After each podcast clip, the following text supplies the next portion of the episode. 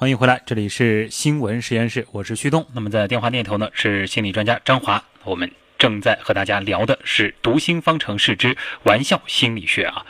呃，其实我们前面呢是说到了跟愚人节相关的各种玩笑，包括哎一些开玩笑的方法和识破别人小花招的方法。那么呃，其实开玩笑呢也不仅仅是只在愚人节，那么大家平时呢也彼此之间会经常开一些玩笑，但有的时候我们就会发现一个现象，就是有些人。很随意啊，并不在乎被别人开玩笑了。但是有些人他就非常敏感，好像开不起玩笑。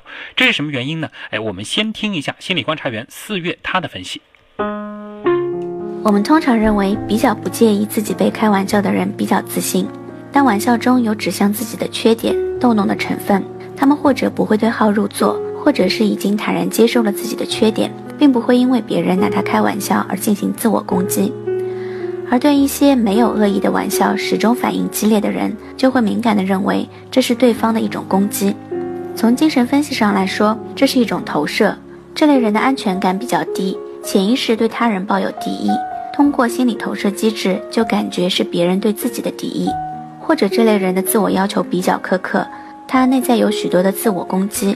之所以别人的玩笑会对自己产生伤害，自身有一个潜意识里的认同成分。但是我们并不能说凡是不爱被开玩笑就是不自信，因为也很有可能是那个玩笑本身不恰当。玩笑本身的成功需要合适的受众和场景。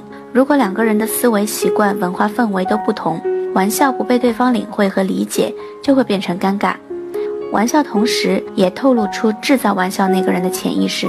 有些玩笑的确是带有攻击性，那被开玩笑的人自然会感觉到不舒服。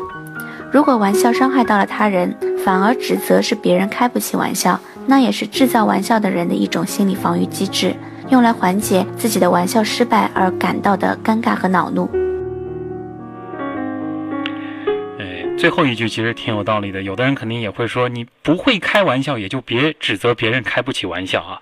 这个回到刚才四月的分析里，就反复提到了两个词，一个是投射，一个是潜意识。那么张华老师能不能给大家来解释一下，这个投射和潜意识它具体是什么意思呢？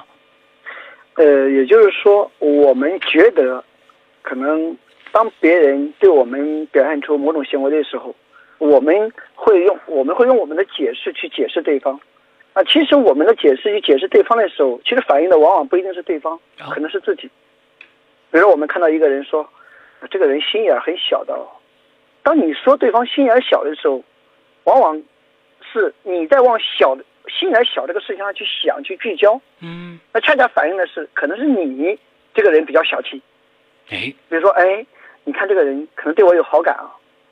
那往往是因为什么呢？你为什么会往好感上想，而不是说，哎，这个人的笑感觉多么的优美？你为什么会往好感上想呢？嗯，是因为你一直在聚焦好感这个事情，说明你可能对对方有好感，或者至少你在往你们往这个感情关系上去想。也就是说，我们在描述别人的行为的时候，看似在描述别人行为，其实是内心自己的思想的一种映射。嗯，这就是投射的一种通俗解释。所以我们在听到别人。描述其他人行为的时候，有可能就是他内心所想。对，啊，很多时候可能，比如说这个玩笑这个事情，说别人开不起玩笑，或者说这个，呃，确实可能是自己因为自己内心里在一定程度上对有些东西不能接受，嗯，所以呢，我们可能对那个玩笑呢本身也不能接受，或者说觉得说别人开不起玩笑，其实都是反映出自己内心的一些东西。所以我们一般来会认为，像自尊感比较低的人。啊，在一定程度上不太自信的人，确确实实呢是不大能开玩笑的啊，因为他的接受度是比较低的。所以，当然呢，也像刚才我们玉鑫所说的，嗯，那有些呢玩笑呢确实是过激了，那是另当别论啊。对，呃，所以我们开玩笑有的时候也是得挑对象的啊，不是所有人都能够开玩笑的。呃，另外其实也有个词就是潜意识，这个在心理学当中是怎么解释的呢？呃，也就是说，我们之前其实也探讨过类似的话题。一个人呢，在生活当中，比如说我现在我看到什么，听到什么，摸到什么，我想到什么，就是我能意识到的部分。其实，在很多方面，我们没意识到的部分，确实有很多，反而在影响我们。比如这一刻我不开心了，莫名其妙的，因为他瞪了我一眼，我就很不开心。表面上看是因为他瞪我，我不开心。那为什么你对于别人瞪你那么大的不接受度呢？嗯，可能你。一直就生活在一个，比如说你有些人他从小就生活在一个被别人歧视的那个世界里，他被别人瞪，他是无法接受的啊，经常因为别人瞪他，他很受伤。那所以这个时候，他对别人瞪我一眼，我不能接受，不是因为这个当下这个人就怎么对我有有伤害，而是因为他的潜意识当中，可能有很多这样的一种情景，啊调出来，这种感觉被调发出来。那意思是说什么呢？就是有些时候我们意识到的部分呢，可能只占我们呃整个内在的百分之五，不足百分之十，而绝大部分是我们意识不到的，嗯却会影响我们。啊，我们就嗯。那不知道我们网友当中有哪些关于这个开玩笑的问题想请教张华老师的？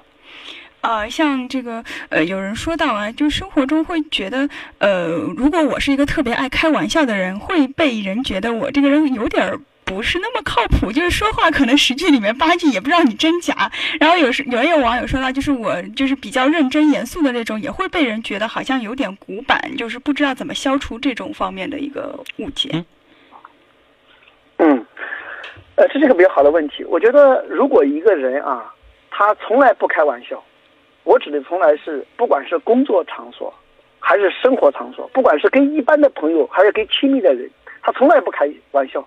我想这个生活也蛮没劲的，啊，因为玩笑是生活中的一种清醒剂和润滑剂。有了玩笑，我们的生活会变得有趣和生动。那你说一直开玩笑好吗？也不好。一个人特别严肃，呃，也不好；特别开玩笑，也会觉得这个人完完全全可能不靠谱。所以我觉得人都有两面。比如说他在工作当中，比如说这个人他是呃比较严肃的，哎，他生活那一面或者私下里去接触，我们工作场合他很严肃，哎，那个下了班了，我们一块去吃个饭了，这个人还蛮幽默的。嗯我觉得这样的人会比较完整。所以这样有两面的人，比较完整的人，我觉得会让我们感觉很很容易亲近。啊，所以如果这个人只呃只是严肃，他在所有场合都严肃，那我觉得这样的人可能就会让我们觉得敬而远之啊。嗯，反过来，所有场合都只在开玩笑，这就不太靠谱了。对的，所以一个人到他所有的场合都是开玩笑，我都觉得我们会觉得很多时候很轻浮啊，啊，呃，只会用这样一种有时候玩笑也看作是一种转移啊，嗯。呃，只会去转移逃避问题啊，我觉得也可能会带来给人带来一种说这个人不靠谱的感觉。所以如果这个人他是有两面的，比如说他很多时候他是蛮幽默的，哎，严肃起来又特别认真，这样的人就特别有魅力。哎，这个人平时都蛮上课的时候、上班的时候、工作的时候蛮严肃的，哎，下班的时候他的另一面又呈现出来了，因为这个人就很感觉很像人，啊，很容易接近，就很真实，很完整啊,所以我想这样的一个方式来考察，可能会给我们带来一个呃更全面的一种看看待。Be a part of me, whatever life will bring, and people have. 好，那么今天也再次感谢啊张华老师给我们带来的关于愚人节和玩笑心理的各种心理学补补习啊。那么相信大家有了这样的一个知识储备之后啊，到了周五的时候，应该也是更会开玩笑，以及更能识破别人的恶作剧了。好，谢谢张华老师参与到今天的读心方程式，再见。好，谢谢徐东。